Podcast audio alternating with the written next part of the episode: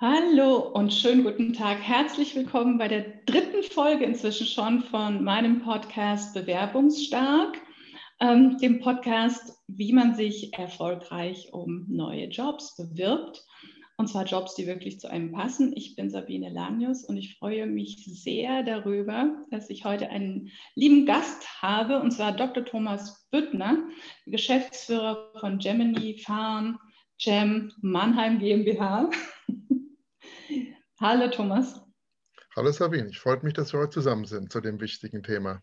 Ja, wir kennen uns ja daher, dass wir vor, ich sag mal, mehr als zehn Jahren inzwischen schon zusammengearbeitet haben. Und das war ungefähr ein halbes Jahr, etwas über ein halbes Jahr. Ähm, da habe ich dich begleiten dürfen bei einem Bewerbungsprozess. Da haben wir uns zum Glück gut kennengelernt. Und ja. ähm, deshalb duzen wir uns auch heute und sind heute noch in Verbindung. Und ähm, zum Lauf dieses Bewerbungscoachings haben wir ja vier, die vier klassischen Phasen durchlaufen. So ein Bewerbungscoaching beginnt ja immer mit einer Standortanalyse, so eine Selbstreflexion, wo stehe ich denn heute? Jawohl. Was kann ich? Was will ich? Ähm, was, was will ich in der Zukunft auch machen? Womit, mit welcher Art von Job will ich weitermachen? Ähm, dann sind wir die nächste Phase übergegangen, wo man eben das Profil und den Lebenslauf und die ganzen, ähm, auch die Online-Profile erstellt. Ähm, dritte Phase ist dann das Interviewtraining und die vierte Phase ist die Entscheidung für das Jobangebot, weil irgendwann kommen dann ja welche und manchmal, genau. wie ich immer sage, meistens sind es dann zwei, die zu 80 Prozent passen und dann muss man sich entscheiden, was eben besser zu den vorher festgelegten Werten passt. Ja, und dann kommt noch das Onboarding und die Planung der ersten 100 Tage. Genau. Das heißt, diese vier Phasen haben wir miteinander durchlaufen. Wenn du jetzt heute mal an diesen Prozess denkst, ähm, was war denn für dich damals wichtig? Zum Beispiel, sagen wir mal jetzt in der, in der genau, was fällt dir spontan ein? Was, wovon hast du profitiert? Was war dir wichtig? Wenn ich jetzt zurückgucke nach so vielen Jahren, das Allerwichtigste ist der Punkt der Selbstreflexion und äh, das Thema Standortbestimmung. Und Hintergrund, warum ich das heute sage, insbesondere nach den gemachten Erfahrungen, ist, wenn man den Punkt zu schnell macht und nicht ehrlich mit sich ist, kann das, was danach kommt, nicht gut werden. Denn der Teil ist aus meiner Sicht der, wo man mit sich ins Reine kommen muss. Und da ist es ganz wichtig, dass man jemanden hat, in Form eines Coaches, so wie du, der einen da auch durchführt. Vor allem, wenn man eigentlich gedacht hat, man hat einen tollen Job gemacht und ist plötzlich nicht mehr in dem Job, gibt es ja die Verletzungen und so weiter und man fängt an, sich was vorzumachen. Also jedenfalls war das bei mir so. Mhm. Und insofern ist jemand wie der Coach, wie du, notwendig, diesen Prozess geordnet zu führen, dass aus diesem negativen Thema ein positives wird. Und dann man sagen kann, ich will das machen, nachdem wir äh, diese Selbstreflexion gemacht haben, alles aufgeschrieben, was man gemacht hat, was man gerne macht. Das Wichtigste ist nur, dass man da an der Stelle auch die Frage beantwortet, warum ist mir das eigentlich passiert?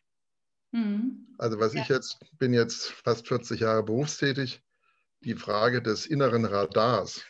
Mhm. Wenn man sagt, man, ist, man fühlt sich toll mhm. und guckt da vielleicht nicht mehr genau hin.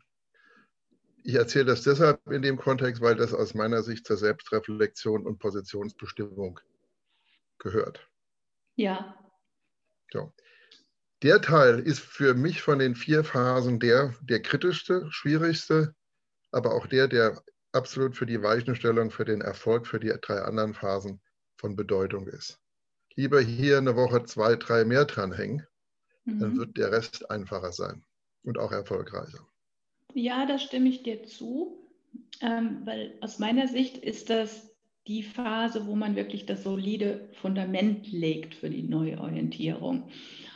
Ich erlebe in letzter Zeit häufiger, dass ähm, Kandidaten oder potenzielle Coaches ähm, erstmal anfangen, aus dem Schock der beruflichen Trennung heraus ähm, in den Aktivismus zu gehen und ähm, zu überlegen, oh, was mache ich jetzt? Und ich bewerbe mich mal da und ich ticker mein Netzwerk an und dann überlege ich, ob ich vielleicht noch ähm, doch mich selbstständig mache oder Franchising mache oder sowas. Ähm, was würdest du solchen Leuten raten? Also, da ich genau diesen Prozess hinter mir habe, all die Punkte, die du gerade aufgelistet hast, mhm.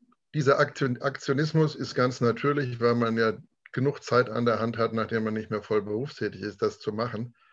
Aber das bringt, das füllt nur eine Lehre, das bringt einen aber nicht vorwärts. Also Lehre mit EE. Ja. ja. Wichtig ist dafür, und dafür muss man sich den Ruck geben, zum Coach zu gehen, zum Beratung, zum Coachgespräch, um rauszufinden, was man wirklich will. Die Hektik, die operationale Hektik, bringt nichts. Denn zu glauben, man findet was, wenn man gar nicht weiß, was man wirklich will, ist Zeitverschwendung und führt nicht zum Erfolg. Innehalten, reflektieren, Fundament schaffen und dann loslegen, ist der einzig vernünftige Weg, um wieder eine Position zu gewinnen, die einem wirklich was bringt. Also da ja. bin ich fest überzeugt. Und jeder muss das zu, in den verschiedenen Phasen seiner Berufstätigkeit vielleicht anders dastehen, aber Selbstreflexion bleibt Selbstreflexion. Ja, und da braucht man immer wieder zwischendurch im Leben und im Job zwischen Stationen, wo man mal innehält und, und mal überlegt, laufe ich eigentlich noch in die richtige Richtung? Genau so. Ja. Und bin ich da eigentlich hin? Ähm, zum, wenn du mal an die zweite Phase denkst, wo wir an, an deinen Lebenslauf, sowohl also an deinen mhm. Profilen, aber auch an deinen Online-Profilen gearbeitet haben, nachdem du dann wusstest, wohin deine Reise gehen soll. Was ja. war da für dich wichtig? Also das ist ja eine Übersetzungsarbeit zunächst von dem, was man vorher im Rahmen der Standortbestimmung äh, gefunden hat und aufgeschrieben hat und dann in die verschiedenen Formen umzusetzen. Mhm. Und der Teil, der mir da wichtig war, einfach neben der inhaltlichen Seite, ist auch die praktische. Mhm. Ja, ich bin nicht so besonders gut, mir selber einen schönen Lebenslauf zusammenzubasteln oder ein vernünftiges Profil in den Social Media. Ja. Und da ist dann die gemeinsame Arbeit inhaltlich und praktisch für mich ausgesprochen hilfreich. Ja. Ich habe auch jetzt wieder im Jahreswechsel meine Xing und LinkedIn-Profile mal wieder nach drei Jahren auf den neuesten Stand gebracht. Ja, ich habe es gesehen. Und dafür habe ich mir aber jemanden externes genommen, der das täglich macht. Mhm. Ich mache das nicht mehr, weil das kann ich nicht, ich will es auch nicht. Insofern nehme ich die Leute, die es professionell machen und wieder zurück zu deiner Frage. Mhm. Das ist auch der Punkt, warum ich, wenn man sein Profil erstellen muss und einen vernünftigen Lebenslauf machen will, dazu Hilfe braucht. Du hast ja. ja in deinem Post neulich auch zu den Fragen des Lebenslaufs Stellung genommen. Und das mhm. zeigt ja nur deutlich, dass man es nicht einfach so machen soll, wie man es mal vor 20 oder 15 Jahren gemacht hat. Die Zeiten, ja, die Zeiten haben sich verändert. Und wenn man fortschreitet in der Berufstätigkeit, ist das, was man zum Abitur gemacht hat, irrelevant. Da muss man sich aber zu durchringen und sagen, das wollen die Leute nicht mehr wissen, sondern ja. die wollen wissen, was hast du in den letzten fünf Jahren gemacht, was waren deine, wie du geschrieben hast, Verantwortung und Inhalte. Und das wollen die Leute wissen. Und da braucht es auch wieder jemanden, der das nicht nur einmal im Jahr macht, sondern regelmäßig. Also das ja. ist für mich sehr wichtig.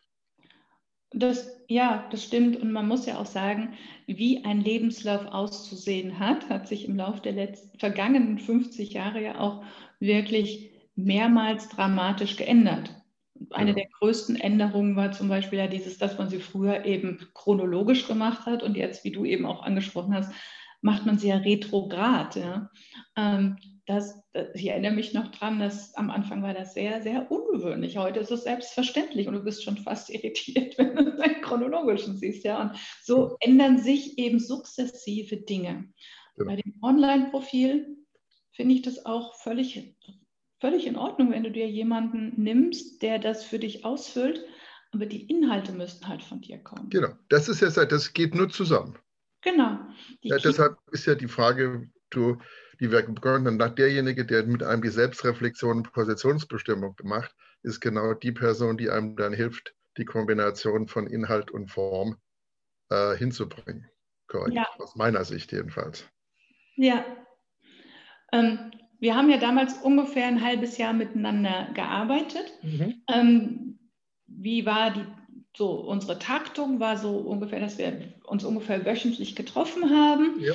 Ähm, wenn du das heute nochmal machen würdest, ähm, würdest du, wie würdest du dir das wünschen? Wäre das, würdest du das wieder genauso handhaben? Würdest du es dir anders wünschen? Oder welche Taktung empfiehlst du oder Dauer? Was wäre für dich heute erstrebenswert? Also ich habe da auch nochmal äh, drüber reflektiert und ich finde, die, wenn man das aufteilt, die ersten vier Wochen finde ich einmal in der Woche gut, weil man muss sich ja an diesen neuen Rhythmus gewöhnen. Man muss ja auch die Themen, die in jedem Termin, die man gemeinsam macht, auf, aufwirft oder aufbringt, müssen ja abgearbeitet werden. Wenn man das dann gemacht hat, würde ich dann gegenüber damals zu einer intensiveren Taktung kommen, mhm. weil dann kommt ja der alte Druck wieder, was schnell machen zu wollen. Und dann empfinde ich dann heutzutage eine, einmal pro Woche zu wenig. Mhm. Und dann, sagen wir, ein, vier, sechs Wochen mit zweimal. Mhm. Und danach hängt es ja auch davon ab, wie das Feedback auf die Bewerbungsunterlagen ist, die man weggeschickt hat. Und ja. dann habe ich mir aufgeschrieben, dann würde ich es nach Bedarf machen. Ja, so je, je nachdem, wie die Einladungen auch kommen zu genau. den Interviews. Weil das finde ich auch nochmal wichtig, die jeweils individuell vorzubereiten mit dem Jobanforderungsprofil etc. Und dann, dann ist es ja davon abhängig, denn, sag mal, wie lange es dann noch dauert, bis man dann sozusagen die, äh, das Jobangebot an Land zieht oder die zwei, drei, zwischen mhm. denen man sich entscheiden muss. Mhm. Dann gibt es nochmal eine intensive Phase, weil man ja auch schnell antworten will und soll. Mhm. Dann geht man zu den, Interview zu den heutzutage Online-Interviews. Danach ja. sieht man weiter, ob man sich nochmal persönlich trifft. Und mhm. danach kommt die, die Entscheidungsphase. Mhm. Und dann kommt man, sagt man ja, und hoffentlich wird genommen, dann fängt das Onboarding an. Genau. So, also der erste, um es nochmal zusammenzufassen, vier Wochen einmal pro Woche, dann vier bis sechs Wochen zweimal pro Woche und dann Nachbedarf. Das wäre mein Vorschlag zur Taktung, wenn ich heute wieder dahin müsste. Mhm, okay. Das ist, ähm, ja, klingt total stimmig. Und ähm, was findest du, was wäre für dich inhaltlich heute wichtig, jetzt im Vergleich zu zehn, vor zehn, zehn, zwölf Jahren? Am Anfang die Frage ehrlich zu beantworten, warum man äh, den Hinweis bekommen ist, dass man nicht mehr zur Organisation passt. Mhm. Das ist, äh, stellt sich die Frage, muss man es ja regelmäßig mal stellen. ja. Manchmal heißt das ja nicht nur Achtsamkeit gegenüber sich selber, sondern auch Achtsamkeit gegenüber, die, der, gegenüber der Organisation und deren Anforderungen. Oft in Form der Frage, was habe ich für Eigentümer? Ja. Das ist ja auch nochmal eine Frage, habe ich eine klassische Aktiengesellschaft mit Vorstand, habe ich Privateigentümer, habe ich Private Equity. Ja. Dann kann man nicht mit dem, was man einmal gut fand, sagen, damit komme ich immer durch. Und diese Reflexionsschleife am Anfang mhm. führt nämlich dann auch zur Frage, was ich nicht mehr will. Das darf man nicht vergessen. Was ich will, ist vergleichsweise einfach zu beantworten. Aber was will ich nicht mehr? Ja, was will ich mir nicht mehr antun? Ja, das muss man, in meinem Alter darf man das sagen. Da gibt es Punkte, wo ich sage, nee, das habe ich gerne gemacht vor 30 Jahren. Ja. Aber heute weiß ich, das, das passt nicht zu mir, deshalb mache ich es nicht, weil da bin ich auch schlecht. Ja, und ich finde, da muss man halt wirklich, deshalb sage ich auch am Anfang, ich will den Job finden, der zu mir passt. Ne? Genau. Da muss man halt wirklich ähm, in den verschiedenen gucken, auch in welcher Lebensphase ist man gerade. Ja? Und du sagst jetzt für dich, so, das habe ich schon gehabt, das muss ich mir jetzt nicht mehr antun. Mhm. Aber es gibt ja auch bei Männern verschiedene Lebensphasen. So, ich erlebe das sehr häufig, wenn zum Beispiel ein jemand, der frisch Vater geworden ist, zum ersten oder zweiten Mal oder dritten Mal so, ja. Die haben dann häufig, gibt es dann ja auch wirklich den Wunsch, sich familiär mehr einzubringen, mehr Zeit mit der Familie zu haben. So dann willst du vielleicht nicht mehr so reiseintensive Jobs haben, ähm, wie du sie vorher gerne gemacht hast, vielleicht mal. Mhm. Also es gibt da ja verschiedene Phasen im Leben, wo man wirklich einfach nochmal sagt, so jetzt lebe ich anders als früher, jetzt brauche ich auch einen Job, der da zum Leben passt. Genau. Ja. Und deshalb, das war ja vor, zu der Zeit, wo wir das gemacht haben, vor über zehn Jahren, war es noch nicht so ausgeprägt. Da fing es etwa gerade an. Ja. Ich gehöre noch zu der Generation, die gesagt hat, der Job erfordert es, Punkt. Genau.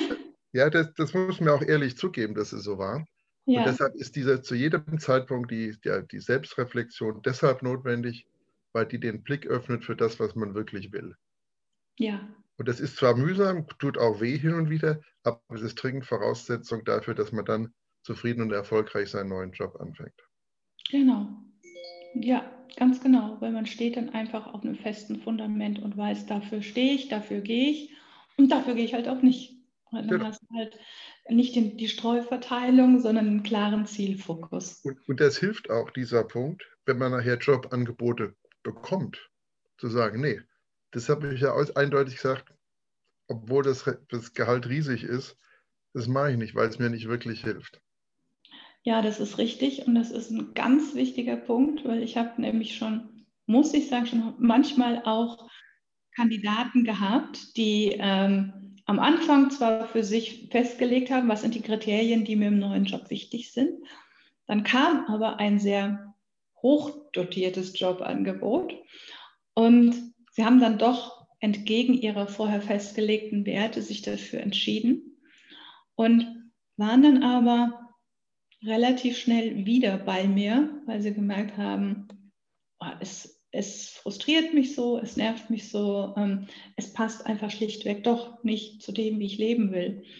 Und ähm, also man macht sich dann oft wirklich nicht glücklich, wenn man, sondern es ist ganz wichtig, diese Sachen nochmal zu reflektieren, die man am Anfang reflektiert hat, am Ende wieder mit reinzunehmen, um dann die gute Entscheidung zu treffen. Bei solchen Angeboten, wo man sagt, oh, das ist ja richtig viel Geld, gehört ja richtig Mut dazu, es abzulehnen.